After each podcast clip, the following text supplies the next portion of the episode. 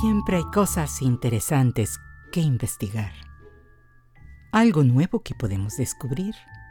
O simplemente historias que recordar. Hagámoslo juntos. Bienvenidos al cofre de curiosidades de Silvia Domenico.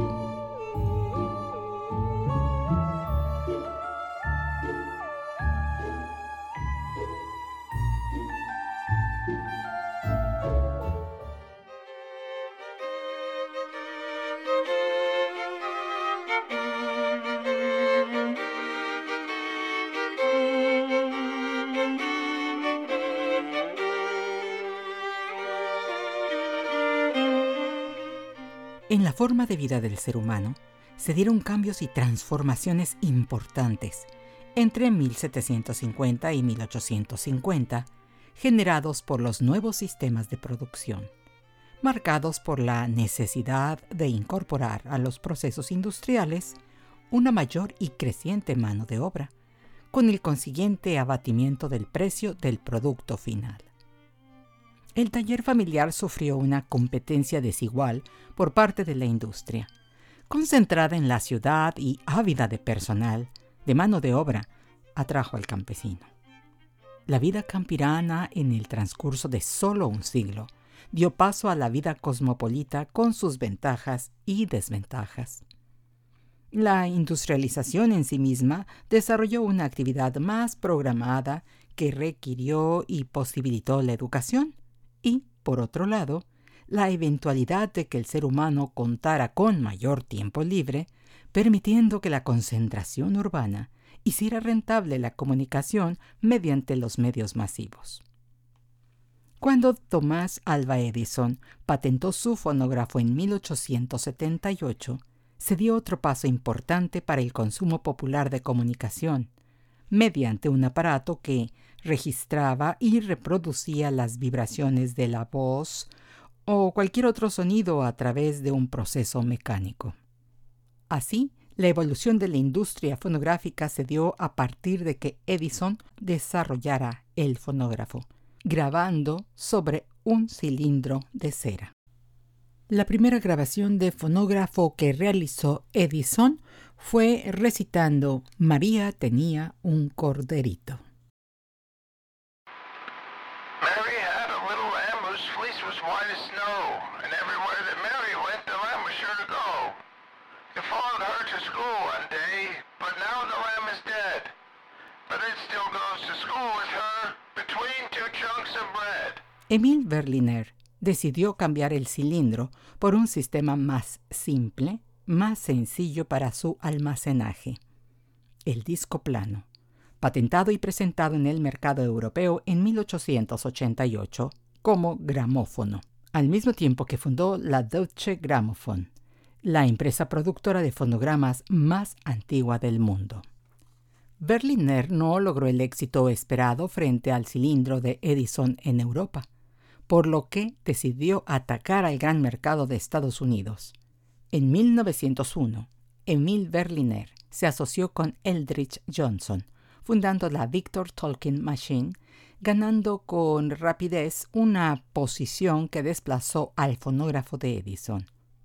La creatividad e imaginación de Johnson se anotó un triunfo al lanzar al mercado en 1905 la Victrola, un mueble de madera fina que podía ocupar un lugar como consola en la sala de la casa.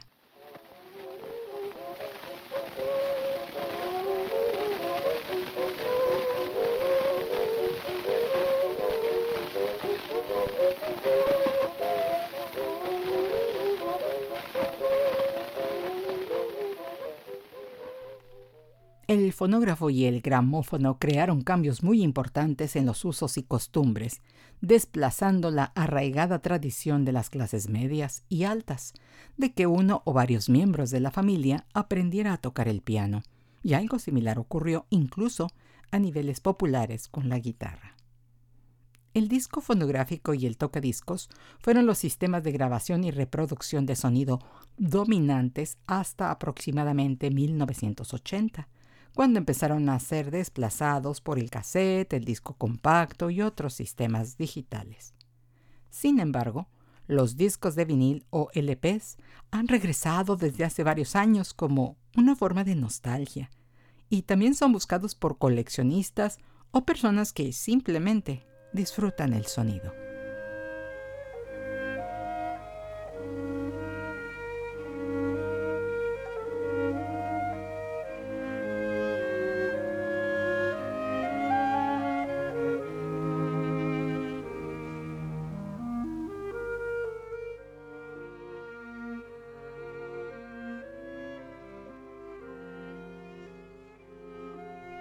Otro medio que utiliza el sonido es la radio, que puede considerarse como la culminación e inicio de dos eras.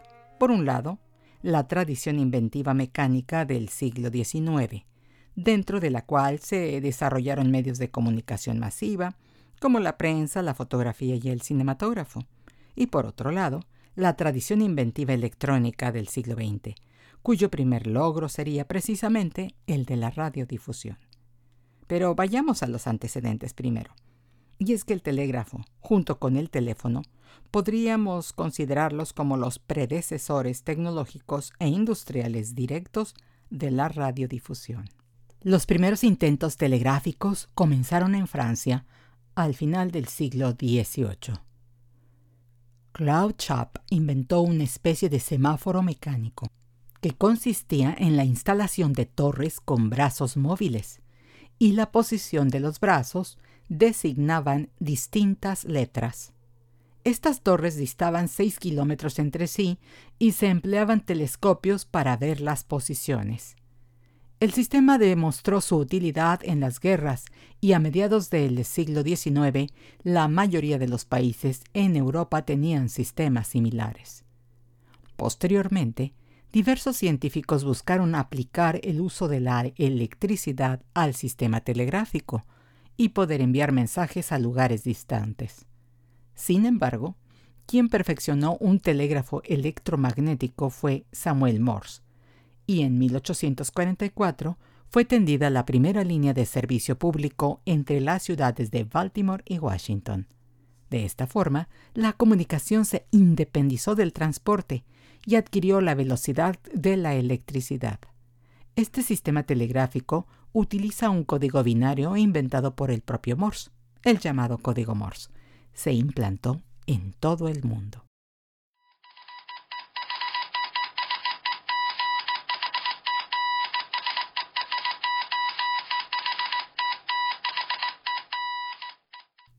El telégrafo empieza a extenderse como una acompañante indispensable de la línea del ferrocarril.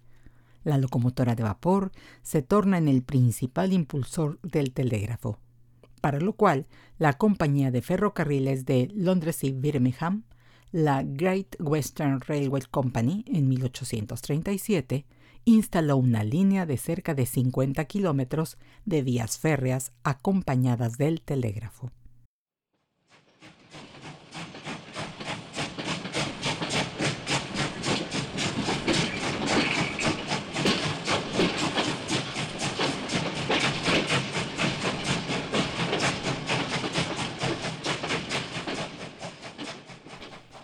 En 1850 se tendió el primer cable submarino entre Francia e Inglaterra y cuatro años después D. H. Hughes construye el primer telégrafo de impresión automática, que consistía en dos ruedas giratorias con letras del alfabeto, de tal forma que el aparato emisor envía un impulso eléctrico por el cable y la rueda del extremo de la línea receptora gira para hacer una impresión en el papel. En 1858 finalmente se logró tender un cable transatlántico en el fondo del mar entre Europa y América.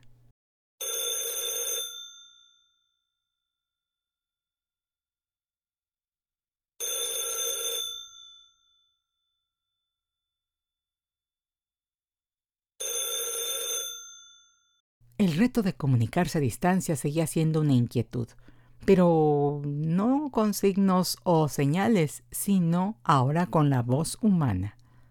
Alexander Graham Bell, quien nació en Edimburgo y posteriormente emigró con su familia a Canadá y a Estados Unidos, es considerado el inventor del teléfono. Sin embargo, esto ha sido motivo de controversia, ya que otros sistemas también fueron prototipos de teléfonos como el de Antonio Meucci, que nunca fue patentado. Así que la patente formal fue otorgada en 1876 a Alejandro Graham Bell.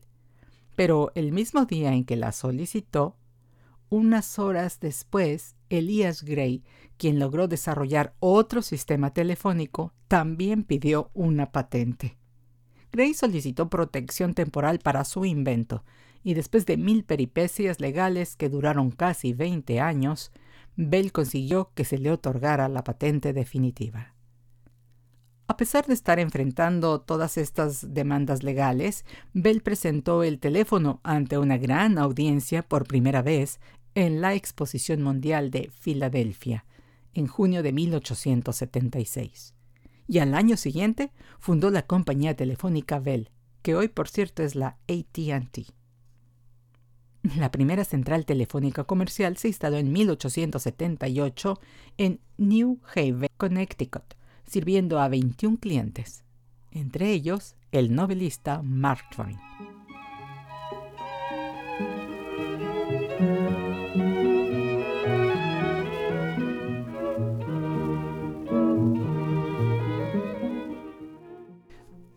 Cuando la radiotelefonía inalámbrica era absolutamente desconocida, Nadie soñaba en que la música y las canciones podrían viajar por el espacio y llegar a los hogares, a los automóviles, a los radios portátiles e incluso a los minúsculos receptores de nuestros teléfonos celulares con una fidelidad asombrosa.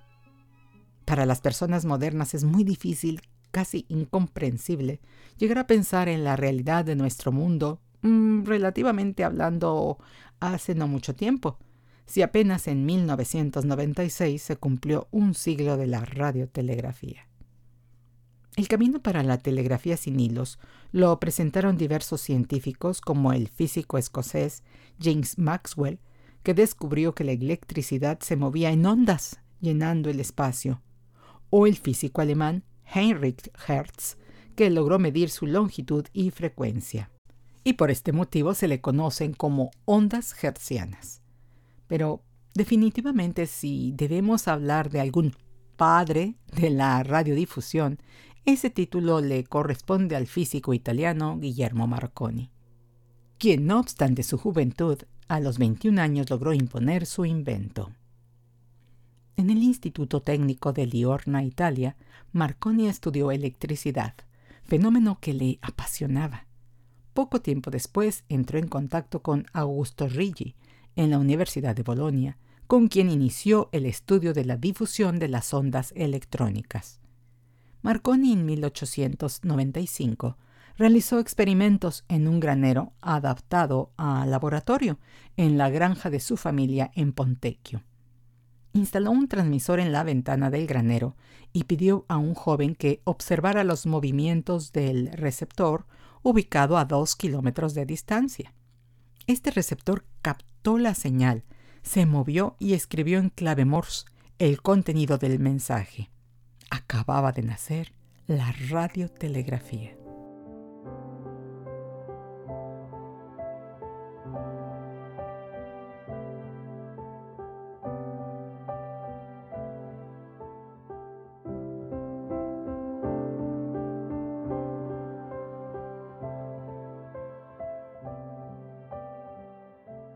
Se dice que nadie es profeta en su propia tierra.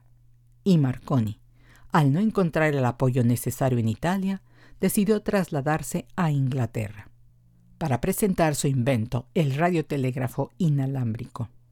Solicitó su primera patente el 2 de junio de 1896 y en 1897 fundó la Wireless Telegraph and Signal Company, Después de numerosos experimentos, en 1898 se inauguró el primer servicio radiotelegráfico regular que unió a Inglaterra y Francia a través del Canal de la Mancha, a una distancia de 23 kilómetros.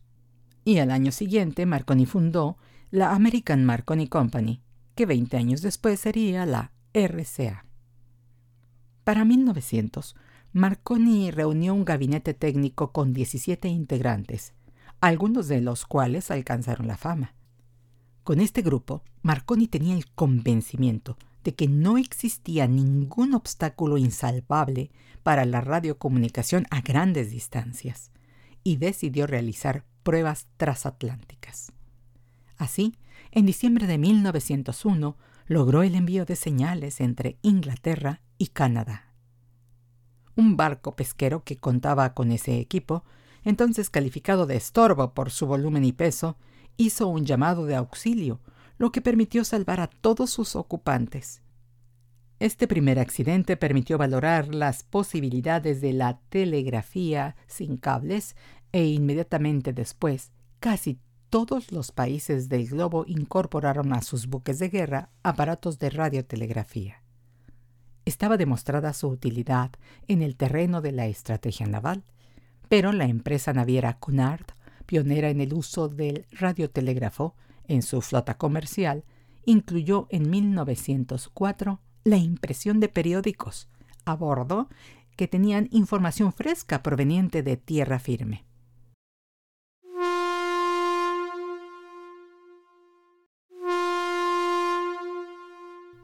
El 23 de enero de 1909, el barco inglés Republic naufragó, pero gracias a la señal de auxilio enviada por radiotelégrafo y atendida por otras embarcaciones próximas, casi todos sus tripulantes fueron salvados.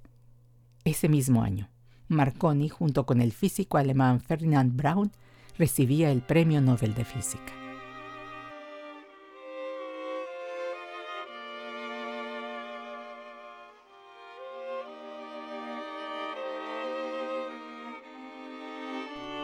En vísperas de la Primera Guerra Mundial, la humanidad vio con asombro al transatlántico de la White Star Line, la mayor embarcación del mundo, bautizado con el nombre de Titanic, al que consideraban insumergible. Construido de acero con doble fondo y un casco dividido en 16 compartimientos que podían quedar herméticamente cerrados, un barco de 66.000 toneladas de desplazamiento, 31 metros de ancho, una verdadera mole de 54 metros de alto. El 10 de abril de 1912, según los datos más probables, se embarcaron 2.223 personas en Southampton, Inglaterra. Tras una breve escala en Queenstown, se dirigió rumbo a Nueva York. El domingo 14 de abril, el vapor Caronia envió un aviso que destacaba la presencia de icebergs a partir de ese momento, el radiotelégrafo se convierte en el principal protagonista de la historia. Con insistencia llegaron más noticias de hielo. Sin embargo, el Titanic continuaba velozmente su travesía sobre las aguas del Atlántico Norte.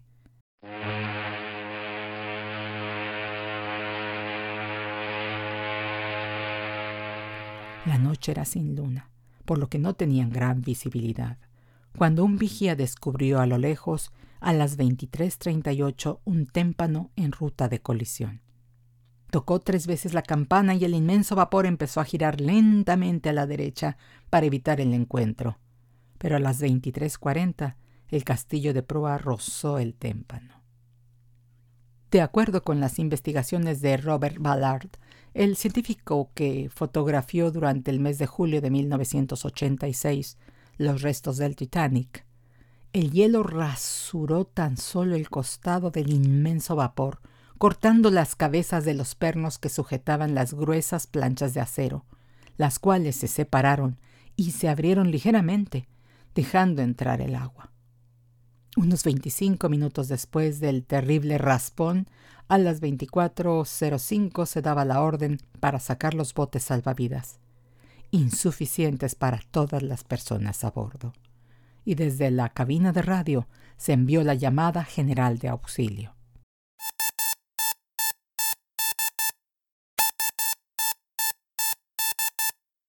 Mientras tanto, en la pequeña isla de Nantucket frente a Nueva York, David Sarnoff, un radio operador que acababa de entrar a su turno, apenas terminaba de ajustar sus auriculares cuando escuchó atónito aquel llamado de auxilio a más de 1500 kilómetros de distancia. Eran las 24 horas con 15 minutos cuando la información trascendió a la prensa.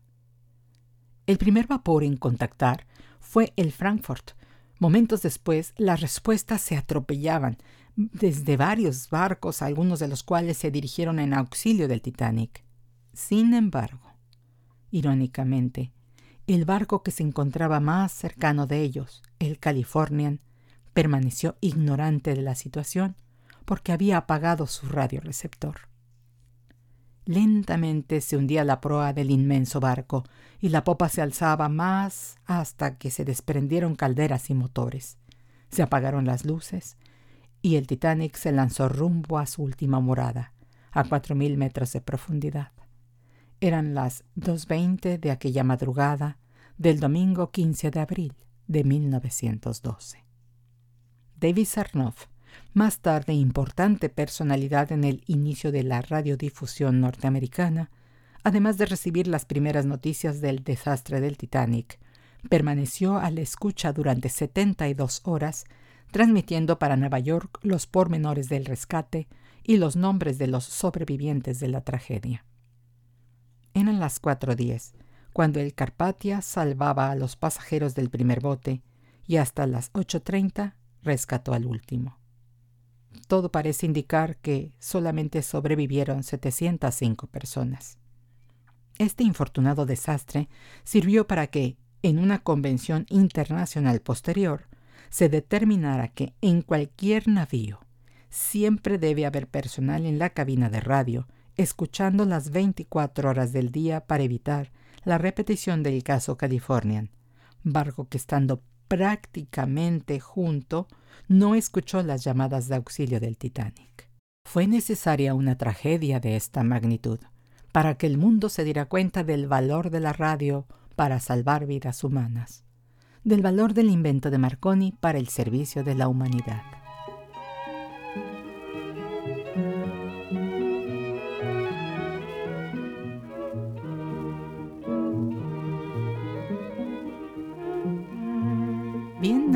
Aquí por hoy. Y para la siguiente emisión hablaremos de cuando la voz irrumpe en el espacio. Gracias por acompañarme y hasta la próxima.